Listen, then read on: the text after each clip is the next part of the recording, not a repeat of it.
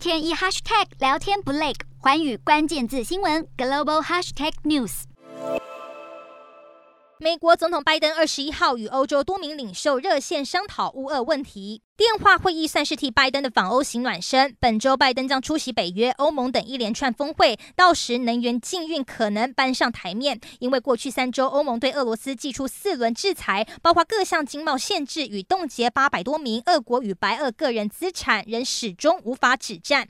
立陶宛外交部长认为是时候向俄罗斯石油说不。不过，相较美英禁俄石油，欧盟要达成共识难度较高。像是德国进口的石油当中，超过百分之三十来自。俄罗斯百分之五十的天然气也仰赖俄国，因此德国外长贝尔伯克就表示，这个问题要谨慎应对。俄罗斯副总理诺瓦克更警告，如果西方国家禁运俄国原油，国际油价可能冲上每桶三百美元。莫斯科也会考虑禁止出口铀，回应制裁。不管欧洲决定如何，等到战争才醒悟要摆脱能源依赖，已经太晚。